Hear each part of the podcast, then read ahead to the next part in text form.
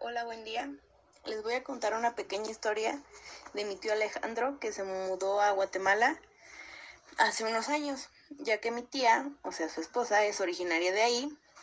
Cuando él llegó allá tuvieron ciertos problemas y querían mudarse ahora a Estados Unidos, pero mi tía y mi primo no tenían pasaporte y se les hizo más fácil unirse a la famosa caravana migrante